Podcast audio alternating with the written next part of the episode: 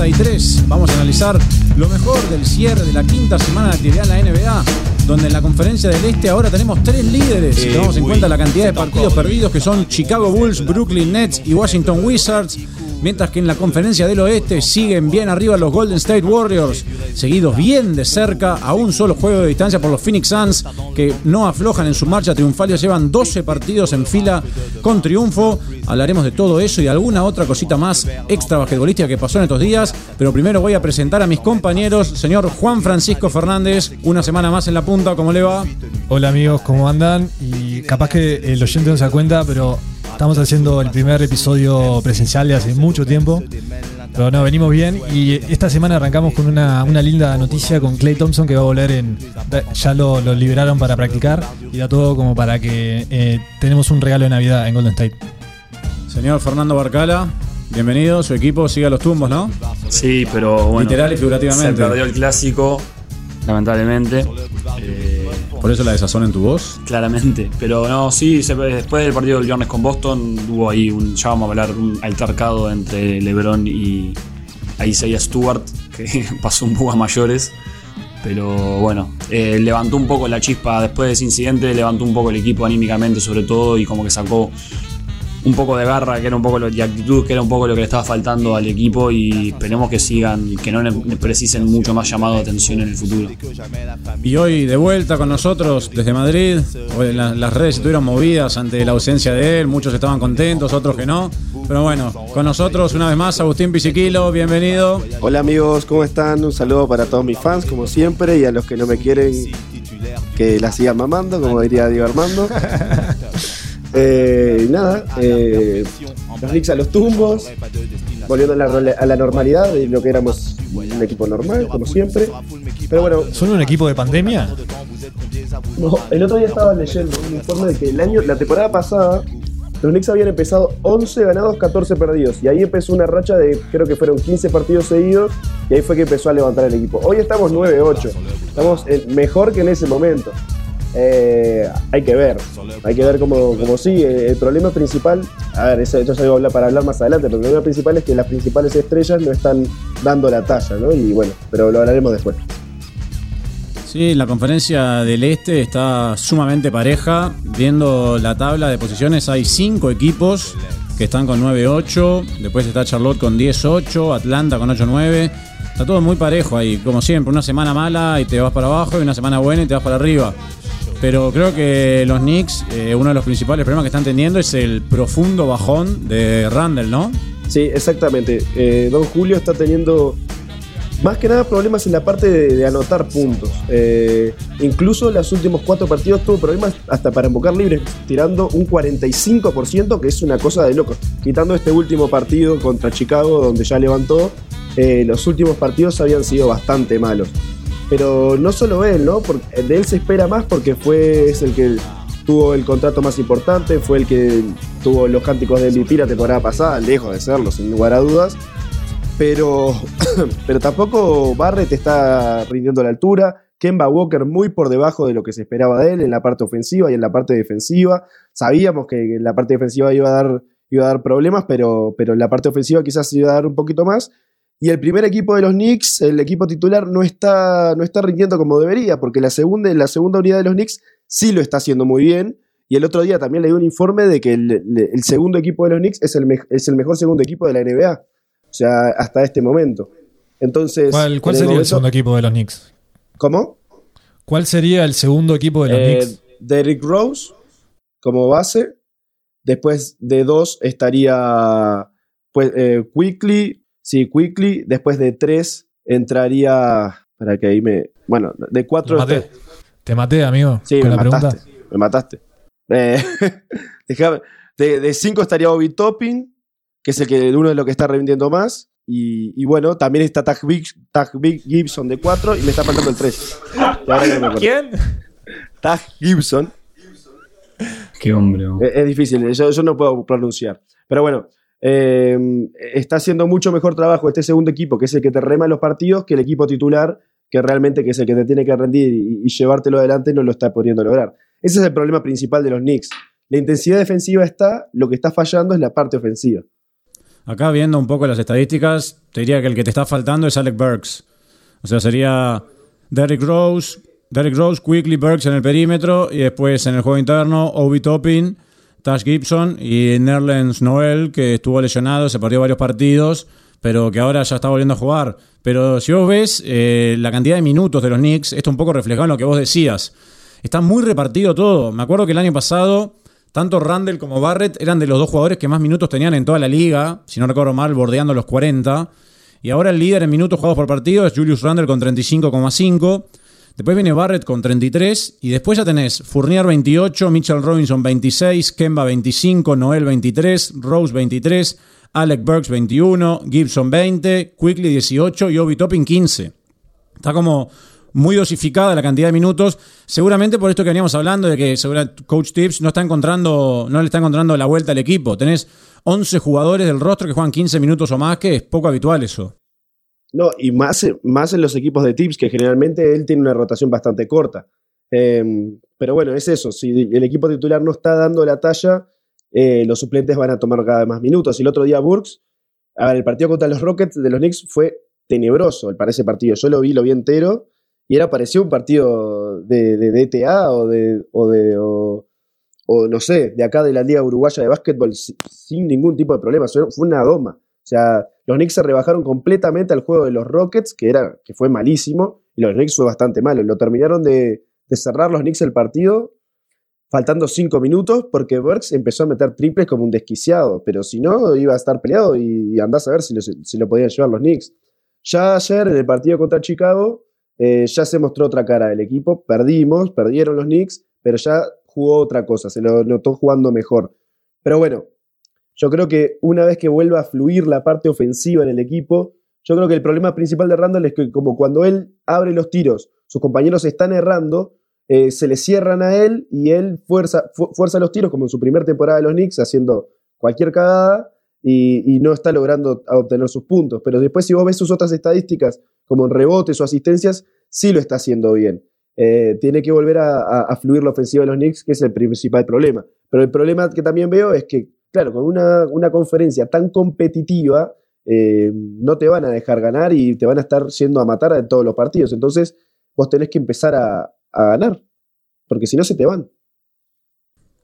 Bueno, vamos a hablar de dos temas extradeportivos, por así decirlo, que ocurrieron en estos últimos días.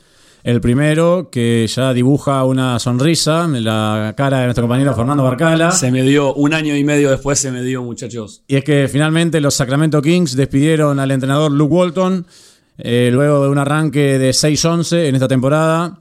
Hoy leía que Walton estuvo al frente de Sacramento dos temporadas y este puchito. Eh, en, esos dos años, en esos dos años y poco, Sacramento tuvo un récord de 68 triunfos y 93 derrotas, que ranquea en el puesto número 23 en la NBA desde que comenzó la temporada 2019-2020, que fue cuando asumió Walton. Es decir, que durante la era Walton hubo siete equipos peores que los Kings. Pero bueno, creo que los Kings obviamente tenían otras aspiraciones. Calculo yo que por lo menos arañar algún puesto de play-in la temporada pasada. Y no han estado a la altura. Y bueno, Fer, finalmente, finalmente se te dio. La verdad que no voy a decir que me pone muy contento, pero me pone muy contento. Walton, burro, ladrón. pero, pero sí, yo creo que va más por un tema de, como decías vos, Ale, se esperaba capaz, sobre todo la temporada pasada, que ya creo que con, con De'Aaron Fox en un segundo, tercer, tercer año, una cosa así. Este Holmes, la verdad es que bastante evolucionado, con un Harrison Barnes experimentado. Se esperaba que se pudiese llegar a, por lo menos, a una pelea de play-in, porque si yo te fijas los nombres, los que ya dije, no sé, Buddy Hill, ahora Halliburton, que bueno, ahora es su segundo año y eso, eh, podés pensar que es un cuadro que puede pelear un play-in. Yo sé que el oeste es complicado, pero terminás en un cuadro que siempre se le terminaba pasando algo, siempre terminaba perdiendo partidos boludos y entraba, arrancaban a perder un partido y no paraban de perder. Y bueno, a mí lo, que me llama la atención es que lo hayan aguantado hasta... que para, para echarlo ahora, echarlo en la baja temporada baja, antes de armar todo el equipo. Pero ya, con el tema de Divac, digo, creo que se había hecho como un poco de un inicio de, reestructuración. Y bueno, está, le tocó.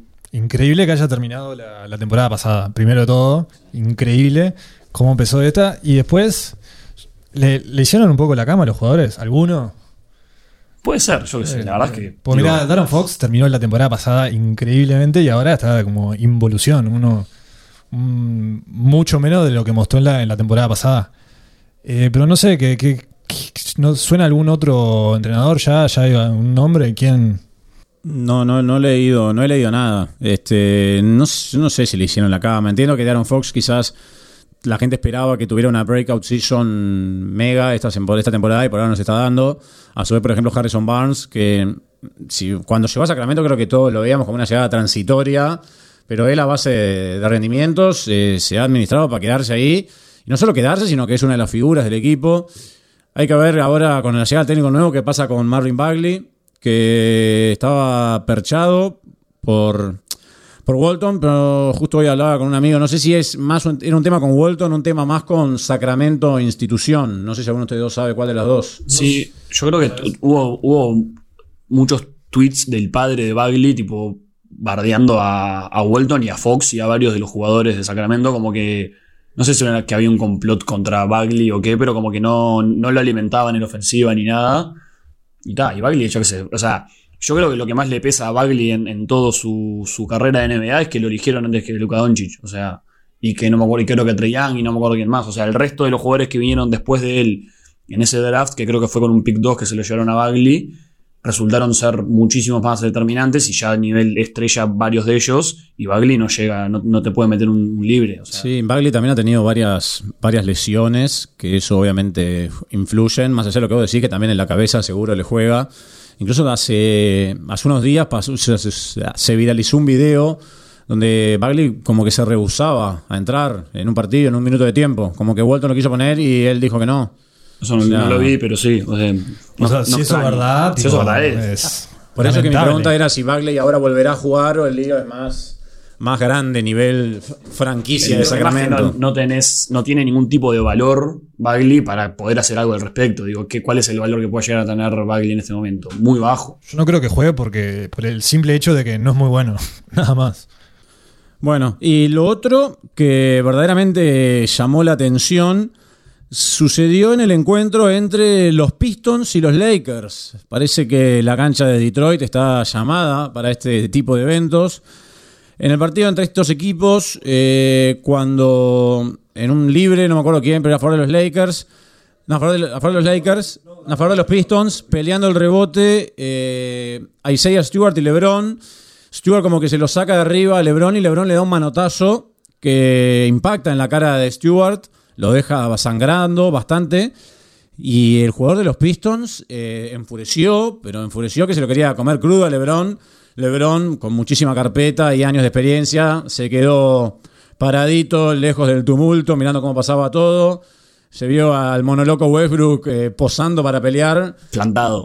haciéndose que estaba plantado. Creo que, que Con si- los brazos muy arriba, aparte. si le liberaban a Stewart, le lo arrollaba. Hay un video que como que se lo están alejando Stewart y después vuelve y empieza a tirar gente a saltar. una topadora, Decía, una topadora. eh, en los mejores momentos de, el, de- que tiene el programa con Skip Bailey, ¿cómo se llama? ¿Cuál? De El Shannon Shannon. Sharp. Era los mejores momentos de Shannon Sharp, llevándose puesto a todo el mundo. O.J. Simpson parecía corriendo, muchacho. Creo que si lo llegaba a agarrar a Westbrook, eh, le- en, en tres segundos lo, lo- lo- lo desfiguraba. Toda la gente que había en la cancha No, todo, eh, o sea, se armó toda una escolta alrededor de Lebron, Lebron el rey intocable. Lo veíamos con Juanchi recién, que hay un video que es como una toma media aérea, que se ve como cuando se empieza a pudrir creo, todo por segunda vez, aparece un ninja en el medio de la, tipo, caminando por el borde de la cancha, como con la mano en el bolsillo, no sé si teniendo algo o no, pero tipo se va acercando hasta que en un momento alguien lo saca y lo empuja para afuera. Capaz O que sea, que le es pegaran increíble, para no que sé. después en el documental saliera hablando y no sé por qué me pegaron a mí. Malice in the Palace 2. Y parece que al respecto, porque esto pasa solo en, Detroit, no es la misma cancha de aquella vez, pero está. eh, parece que los en la, la voz de la cancha decía, vos, gente, por favor, tipo, no tiren nada, no, no se acerquen, no se muevan, porque la sufrieron eh, aquel episodio. Bueno, después salieron dos informaciones. La primera es que al parecer Isaiah Stewart quiso ir a buscar a LeBron por adentro del estadio, digamos, en, en la conexión entre vestuarios. Y la otra es que LeBron post partido, no sé si la noche misma o el día siguiente, que trató de conseguir el número de teléfono de Stewart para llamarlo y pedirle disculpas. No sé si se, si se concretó eso o no. Es que en el momento vos te das cuenta que, el- que LeBron, en el video por lo menos, o es lo que parece, le pega, porque es verdad que le pega, y como que enseguida te das cuenta como que el loco hace un movimiento dice como.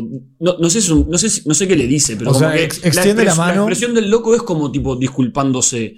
Y ahí queda como un mini tumultito. Y se, para mí, alguien tiene que haberle dicho algo en ese momento para que, el- para que el Stuart se ponga de esa manera. O sea, alguien tiene que haberle dicho algo. Para mí la bronca de Stewart es porque cuando se dio cuenta de lo, lo ensangrentado que estaba, fue que ser. montó en cólera. No, Además, es algo que se hablábamos antes. cuenta. O sea, al principio vos, ves, vos estás viendo el video y no te das cuenta. Después llega un momento en el que lo enfocan en un primer plano y ves que tiene toda la cara chocolateada. Para mí, eso, cuando se dio cuenta que el golpe lo había lastimado de verdad, fue cuando se calentó de verdad. Ahora, eh, me gustó que no se cagara con LeBron James. O sea, porque decir que ta, esto no le hace bien a su carrera, o sí. Pero No. LeBron está todo, está todo cubierto por la liga.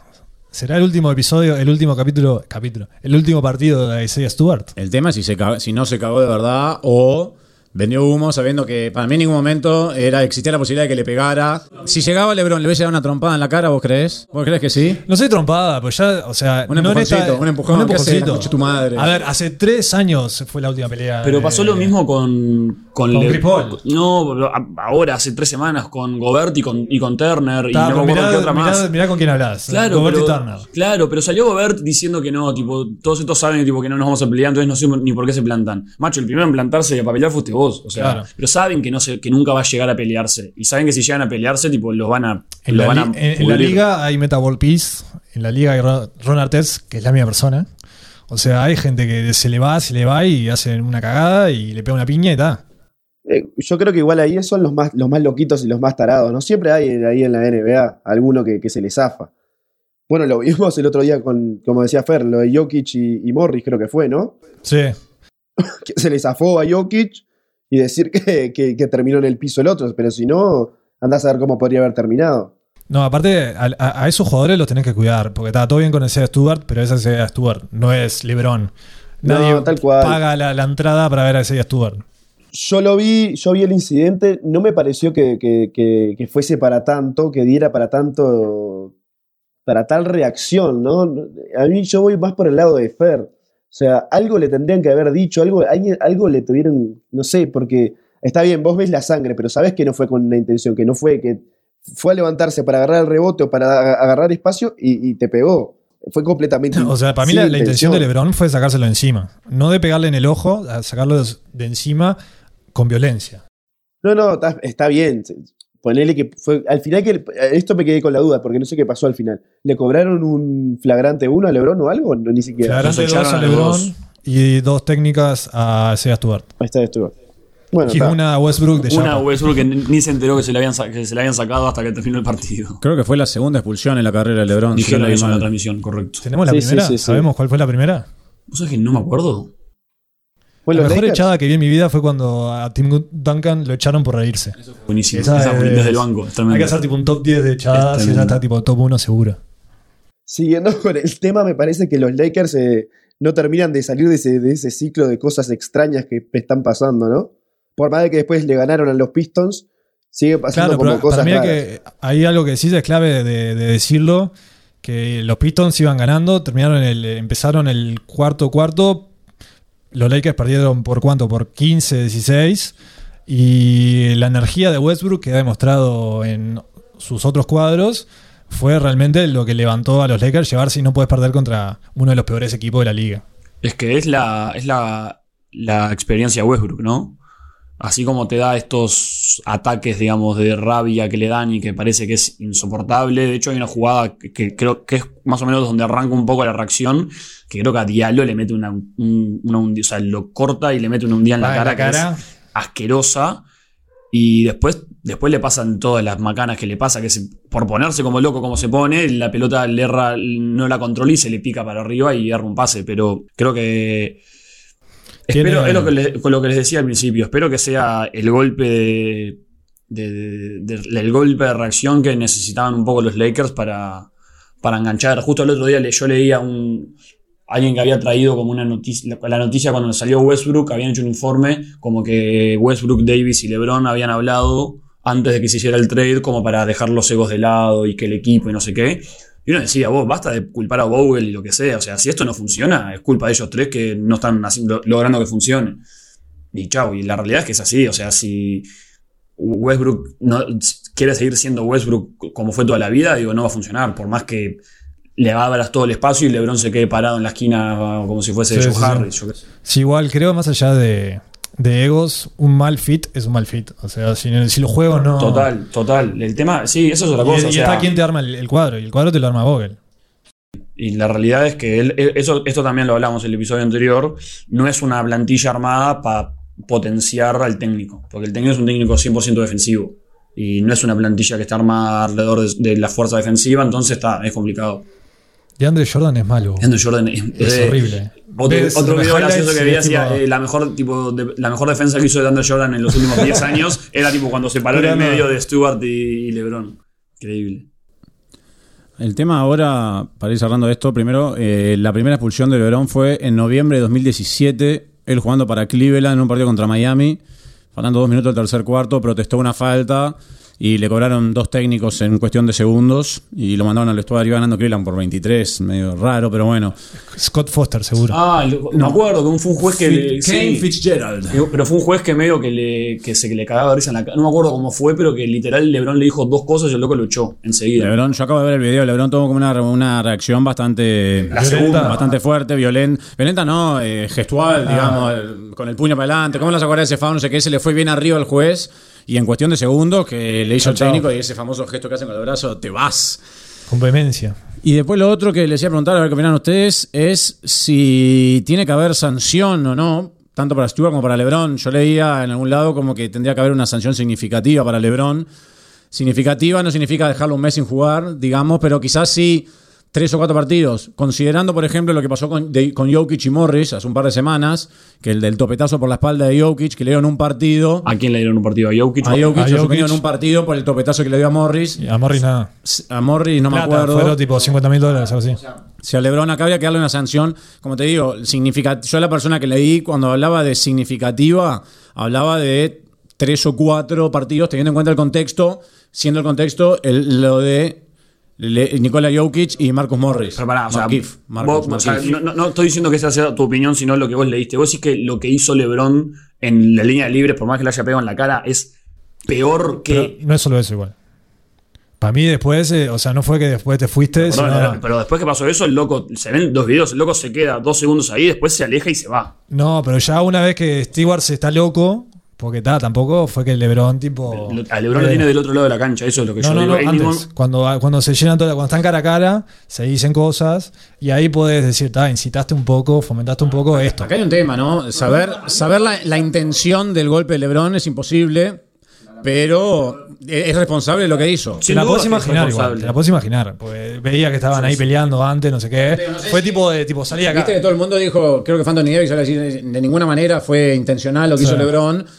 Por eso te digo, haya sido intencional o no, A mí, es verdad, responsable, es responsable de lo que hizo. si- si- sin dudas, y no lo digo porque sea ni, ni LeBron, ni un jugador de los Lakers, ni nada por el estilo, no me parece que sea tan grave lo que pasó con o sea, el, co- el- el golpe que le dio como para sancionarlo más de lo que sancionaron a Jokic por empujar de espalda a Morris, que para colmo querer o reventar, pero se perdió como 3-4 partidos porque el no sé qué mierda del cuello. Ah, entonces, me parece que. Eh, Sí, eso, yo- me yo parece en que, estoy no, que, que no, que, que no, no es comparable. Ahora también hay que ver la, la, la regla, porque fue flagrante 2 y eso no sé si tipo tiene algo que ver, si ya lo. Si, hace- si consideran que tienen que sancionarlo más o qué onda. No sé Lo- si lo que en sí la NBA creo- flagrante 2 no, no- no equivale, no es como la roja en el fútbol. Que te dan, Por eso, que, que te. ¿Eh? O sea, que no te dejan jugar al siguiente partido. Sí. Está por eso. Yo creo que a Stuart sí le van a dar muchos partidos. Porque, ¿Cuántos porque muchos? son, le van a dar dos mínimo. Porque el loco, el loco se, se planta y después se va, como No, que lo, quiere, lo, quiere, lo quiere ir a buscar, lo calman de vuelta, lo quiere ir a buscar, lo calman de vuelta y se va por el vestuario. Lo que yo leí fue eso, que a Stuart deberían darle suspensiones por, por eso, por rehusarse, digamos, a abandonar la cancha de, de una manera pacífica, digamos. Ahora leía que si suspenden a LeBron eh, por un partido, se perdería de cobrar 284 mil dólares, que Stuart debería jugar 12 partidos para no cobrar esa suma de dinero. A ver, para mí que si no se agarran en las piñas no tienen que suspender a nadie. Al final que estamos Eh, suspendiendo gente por intentar pegarse. Y sí, viste lo que es esta liga nueva. En los De- 90, de loco. hasta que no hubiera sangre a, a Valdes, no suspendían a nadie. ¿Y sabes qué otro tema hay, no? Lo acabo de leer. ¿Dónde es el próximo partido de los Lakers? ¿Dónde es? En el Garden. ¿En serio? Bueno, Pino, llamá. ¿Lo dejarán sin jugar a Eh, que- LeBron en el Garden? Que, sus- que suspendan a LeBron. Es otra cosa que leí. tres fechas. ¿Cómo, ¿Cómo lo van a recibir a Carmelo? Imagino que con una ovación, como siempre. Imagino que sí. Billboard. eh, Qué temporada que está teniendo Carmelo, ¿eh? La verdad. Creo que cuando todos vimos que iba a los Lakers, lo veíamos en un rol, no sé si mega secundario, pero sí bastante secundario. A ver si LeBron le podía regalar un anillo, básicamente, antes de retirarse. Pero la verdad que creo que está dejando a toda la liga boquiabierta. Está jugando 29 minutos por partido, con 15 puntos de promedio, 46% en triples, 4 rebotes. La verdad, muy Yo bien. creo que lo, lo más importante es el tema de los triples, ¿no? Porque un 46% es un disparate, con la cantidad que tira aparte. Y en Boca, ahí va. Está tirando 6.4 por partido y invocando 2.9. No, eh, yo no, no he visto partidos realmente de los Lakers, pero ¿en qué rol está? Porque no, no es tipo. Primera opción no es. Ha tenido partidos de. Bueno, pasa que los Lakers, con las bajas que han tenido, han tenido que terminar recurriendo a él para muchos partidos. Y hay varios partidos que entrando un poco desde el banco, teniendo la, la- un poco el- los espacios en la cancha, él jugando muy abierto, tira esos triples asesinos que tira, que tocan el techo y bajan. Y la verdad que se ganó el cariño de la gente, pero instantáneamente. Está, pero es que está tipo ahí en la esquina esperando el pase y tira, o crea y Está está. esperando eh, en la esquina o en la, o en la puerta del, o sea, o de frente al aro, en cualquier lado, pero fuera de la línea de tres. Verde. El loco recibe y si no tira en el momento, tira una fintita, esa acomoda para el otro lado y tira. O sea, está. A mí me ha pasado también, sí, claro, los Lakers han jugado muchísimos partidos de locales, de los, o sea, para poner en contexto, de los, muy tarde, vos. de los 18 partidos que se han jugado los Lakers en la temporada, 12 fueron de locales y tal cual, juegan muy tarde para nosotros uruguayos que, sobre todo entre semana que el día madrugamos y los partidos terminan a las 3 de la mañana, tiene que ser un partido muy interesante. Pero ya van varias veces que me despierto y entro a Twitter como todas las mañanas y leyendo veo Carmelo, Carmelo, Carmelo, Carmelo. clave, Carmelo fundamental. Y digo, pará, ¿qué, qué le pasó a Carmelo? Está, Es está motivado Ahora, por, para el- una seguidilla importante de partidos de visitantes. Sí, pero también mirando un poco el fixture, era lo, lo próximo que quería remarcar. Eh, yo creo que es el- un, un buen momento para. Para, bueno, de una vez, en hilvanar una racha de partidos ganados. Porque suponete que mañana juegas contra los Knicks, que si ponerle no juega LeBron y perdés en, lo- en el Garden, perdí. Después juegas contra Indiana, Sacramento Pins, Pistons, Sacramento de vuelta, que son cuatro partidos que la realidad es que. Sacramento Kingstons. Fue medio raro, ¿no? No, también. Y, Capaz que se combinan para hacerle los Claro, claro, claro. Pero yo creo que de los próximos cinco partidos, después rematás con, con un eh, Clippers en, en Staples y después el, el Boston en Staples. Pero en crypto.com. En ¿Cuánto crypto.com. Navidad. Navidad. Creo que, que de los próximos cinco partidos te tenés que llevar cuatro. Porque si no, eh, si perdés partidos con Sacramento o con los Pistons, eh, inclusive con Indiana, te diría. Yo creo que el único perdible es con los Knicks. Y obviamente estoy pecando de, de soberbio, vamos a perder más de esos, ¿no? Pero, ¿Hay apuesta para, para el partido con los Knicks? No, no, yo no puedo. Para mí el de Indiana es más eh, también es perdible. Para mí no. Para mí a Indiana le tenés que ganar a- al base de LeBron James y de Ah, pero estos Lakers eh, ya tuvieron que haber ganado bastantes partidos Bueno, que no ganaron. Es que es el momento de que tienen que empezar a hacer eso, justamente. Eso, es- ese es mi punto. Obviamente que probablemente lo terminen perdiendo porque, no sé. Pero entonces ahora eh, juegan con los Pistons, eh, con los Pistons ahora nomás. Sí, sí, es del. Es. ¿En dónde? El, Staples? el Garden, sí, el Sí, Garden, es Indiana- es Garden, Indiana, eh, Los Ángeles, Los Ángeles, Sacramento, Los Ángeles, Los Ángeles, los partidos de Lakers. Bueno, Morbo ahí también. Y eh, me sorprendió mucho esto out of context, pero siempre lo- el- como que los partidos Boston-Lakers se Son juegan siempre- tipo en febrero y en marzo. Y ahora pusieron uno el, el viernes pasado y el próximo es el 8 de diciembre. La verdad que es medio raro que. Comieron, ¿eh? Fue el día que volvió LeBron. Yo vi gran parte del partido. LeBron arrancó metiendo Arrancó un par de golazos, muy bien Anthony Davis, pero después, ya a partir del segundo cuarto, los Lakers manejaron el primer cuarto. En el 10 segundo, diferencia. En el segundo Boston lo emparejó y después siguió de largo con un Jason Tatum que fue impresionante. El tercer ¿no? cuarto de los Lakers está siendo nefasto. De hecho, en un momento el partido estaba relativamente cerca, porque estaba Boston tipo oscilando entre, no sé, los 4 y 6 puntos de distancia. Metieron un parcial de 7-0, sacaron tipo 12 y olvídate. Y un lindo revenge game de Dennis Schroeder también, que está, aprovechó. El hijo de puta de. Aprovechó de gran manera la lesión de Jalen Brown y en estas semanas eh, la verdad que ha jugado muy bien. Está jugando muy bien y sí. ¿Vieron? ¿Vieron? Y Tatum, perdón Juanchi, Tatum que cuando juega contra Lakers se transforma en el mismísimo Kobe Bryant. Y sí, Eh, obviamente, yo, yo siempre digo lo mismo, ¿no? Está deseando que se le termine el contrato para venirse a Los Segundo, segundo jugador más joven en la historia de la rivalidad Celtics-Lakers en conseguir un en, hacer- en tener un partido con 35 puntos y 10 rebotes. Magic el, el primero. No, el primero es un tal Bernd Mikkelsen en 1952, que lo hizo con 23 años y 87 días. No cuenta ese partido. Tatum, 23 años, 261 días. Y después Elgin Baylor, 24 años. primer y ídolo, Larry Bird. primer ídolo de Lakers, el Mikkelsen, es una mole gigante. era. Bueno, yo lo que, lo que quería decir es que hay una placa partidaria al, al final de- del, del partido con la cara de Schroeder que el, no sé, el que pone ahí el texto de- decía Y'all paying Russ 44 million- millions LOL, que parecía tipo, dejaron a, a Schroeder por, por, por Russ. ¿Cómo le vas a pagar? Le pagan 44 millones a, a- a- Westbrook, eso es, es carito. No me lo vas a recordar, por favor. Pero eh, fue el del. Por lo que vino en el trade, no, no fue lo que le Pero pagaron. Schroeder es un ladrón igual, o sea. ¿Cuánto Ah, quería. Schroeder? Schroeder ¿Cuánto quería el máximo. Quería 100 millones. Quería 100 mi- si no, más. Era más todavía. ¿Era más? Creo que los Lakers le ofrecieron 100 en 4 millones en 4 años y él quería más todavía porque podía más y terminó firmando por la mid-level. Bueno, hablando de Boston, eh, Schroeder eh, ha encadenado una linda seguidilla Boston a pesar de la baja de Brown. Ganó 7 de los últimos 10 y ya está dentro del lote que hablábamos hoy al principio, los equipos del este que están 9-8. Milwaukee también ganó 3 al hilo. Atlanta ganó 4 al hilo. Filadelfia es el que ahí todavía no logra volver a, a levantar, pero en breve vuelve en bid y ahí seguramente la cosa cambie. Que se ve que sirvieron las palabras de Smart para avivar a, lo- a Boston. Junto con la lesión de Claro, Jalen, abrieron un poco más la ofensiva y empezó a fluir todo un poco más. Br- Brown no vuelve, no volvió. ¿Cuándo Brown vuelve? vuelve eh, a hoy, el En día de grabación lunes. Este, ya, ya, ya se dijo que iba a jugar hoy lunes. Pero vos tenés a Boston, Milwaukee, Filadelfia, Atlanta del 8 al 11. Y que est- estén empezando a agarrar su ritmo. Son malas noticias para los Knicks, para Cleveland, para Charlotte, para Washington. Yo creo que Brooklyn y Miami se van a mantener arriba seguro.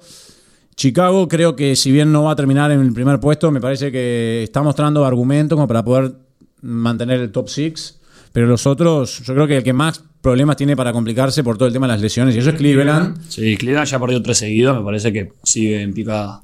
Y bueno, los Knicks veremos si, si pueden encontrar el ritmo. Pero Atlanta también, Atlanta que venía mal, ganó cuatro seguidos con un Trey Young que está jugando en un muy buen nivel. John Collins creo que también, Capela. Le cortó la racha a, lo, a, lo- a Charlotte, que venía a cuatro al hilo, que parecía imparable, pero los Hawks ahí aparecieron de la nada. Todavía no, creo que todavía no se acostumbró, no sé los números de los libres de Trey Young, pero todavía no se acostumbró como, como otros. Que iba a decir que Tatum, no, Tatum no, que Harden ya se acostumbró a, a- a las nuevas reglas. El otro día tiró mil millones Claro, de libres. O Ya sea, está encontró formas nuevo. nuevas de tirar. Trey Young está tirando en promedio 5.6 libres por partido con un prome- con una eficiencia de 91%. O sea, Sí, sí, la eficiencia sol- tiene, para, pero- para lo que solía hacer él eh, es muy bajo. El jugador que tira más libres por partido es eh, Giannis. Después viene Jimmy Butler, tercero en bid, cuarto de Rosen. Todos jugadores que hacen su daño o en la pintura, pintura. o atacando el aro. Harden ya está quinto en libres tirados por partido con Sí, 7. Te digo, los últimos, los últimos tres partidos tiró 20 19-20, 12-12, 10 de 11. eh, uno, antes 11 de 15. O sea que está, encontró nuevas formas de. Bueno, y ahora estaba viendo, me puse a ver, y algo que hablábamos, me acuerdo antes de empezar la temporada, que decíamos si en este, en este nuevo rol que iba a tener Buddy Hill en Sacramento, de venir de sexto hombre y tener vía libre Sí. para tirar, es el segundo jugador en la liga que tira más triples por partido. Está tirando 10.6 triples por partido, con un más que respetable 39.2% de eficiencia, que está invocando más de 4, triples por partido. El número uno, obviamente, es Steph, que está tirando 13 por partido y con 41%. Y después tercero viene Clarkson con 26,6% de efectividad, tirando con 9.6 por partido, bajísimo. Cuarto Mitchell y quinto Lillard. Pero Buddy Hill se ve que le, le agarró, le agarró el gustito a ese rol. Sí, el rol llamado rol Jordan Clarkson, me parece, ahora, en últimos momentos. Pero viene. No, no hubo, no había hace poco una lesión en los Kings que Buddy Hill estaba, había entrado en el, en el quinteto. Me suena algo de eso. Halliburton se perdió un par de partidos. Eso, eso. Y ta, se ve que no, no perdió ahí el tiro. Lo que sigue siendo impresionante es lo de, lo de Kevin Durant. Es el jugador con más tiros de cancha convertidos en promedio en la liga. Y si vos ves la, la- la lista, es el número 17 en cantidad de tiros intentados por partido. Sí, sí, no, una locura. Y Está- segundo viene, segundo viene Jokic, que es bastante parecido, porque Jokic es el. el Durant tiene 10.6 de tiro de cancha convertidos en promedio, Jokic 10.3, segundo, y Jokic tira dos tiros menos, un tiro menos que Durant. Jokic está número 25 en cantidad de tiros intentados por partido. Que ahora está también un poco lesionado, ¿no? Se perdió 3, 4 partidos. Sí, pero el gordo, no, no, ahora como no lo tengo en el fantasy, no estaba haciendo muchas estadísticas, pero No, es flor de jugador. 26.4 puntos, 13.6 rebotes y 6.4 asistencias. También un, un- cuidando ahí a, lo- a los Nuggets que se están cayendo. Aparentemente Michael Porter Jr., un jugador muy joven con problema de espalda, parece que hay una posibilidad que se pierda el resto de la temporada, lo cual es muy triste. Porter Jr. Porter Jr. Sí, de vuelta ahí- las lesiones vuelven a castigar a los Nuggets. ¿eh? Eso te iba a decir, creo que los, si se confirma esto de Porter Jr., digo, creo que los Nuggets Mira, mira que igual que Barton sin Porter Jr. está, está rindiendo un montón. El tema es cuánto podrán mantenerse sin Porter Jr. y sabiendo que Jamal Murray por lo pronto está lejos de volver todavía. Y más si tenés a Jokic a medias, o sea, está teniendo un gran problema, sobre todo en la base. Eh, Sí, Denver, ni Campazzo Morris ni no jugando Campazzo, nada, sí. Morris. El que está teniendo mejorcito rendimiento, por así decirlo, es el rookie, como se llama Bones, Bones Highland. Highland. Qué buen nombre, Bones. No- seguramente no sea su nombre real, porque esta, esta, esta gente tiene nombres muy raros. Pero Bones ni en pedo es su nombre real. Y mira, en- en- está Van. Está de- Denver. Nashon Lee Highland. Mayon. Nashon, Mayonesa. N-A-H, apóstrofe, John, S-H-O-N. Lo odiaba la madre. Inventan no los nombres ahí. Es increíble, es increíble, boludo. Es Brasil, parece brasilero más que, Claro. más que norteamericano. Es como, como el, de, el de Tate, es el de, el de, el de los Rockets, Jason. Jashan. Es tipo una mezcla de Jackson y John, entonces Jashan. Ahí va, eh, exacto. Es de, de ese mismo estilo. Para mí, eh, tipo ahí los padres ponen tipo en la computadora random name generator y ahí le sale un- Porque no puedes. O O sea, odias a tu un hijo. mix de names y Claro. listo. Bueno, de esta manera llegamos al final de este episodio número 53 de Box and One. Nos vamos a reencontrar la semana que viene para analizar todo lo que deje la sexta semana de competencia en la mejor liga del mundo. Como siempre, les agradecemos a todos por la audiencia y nos reencontramos la semana que viene. Chau, chau. Sur le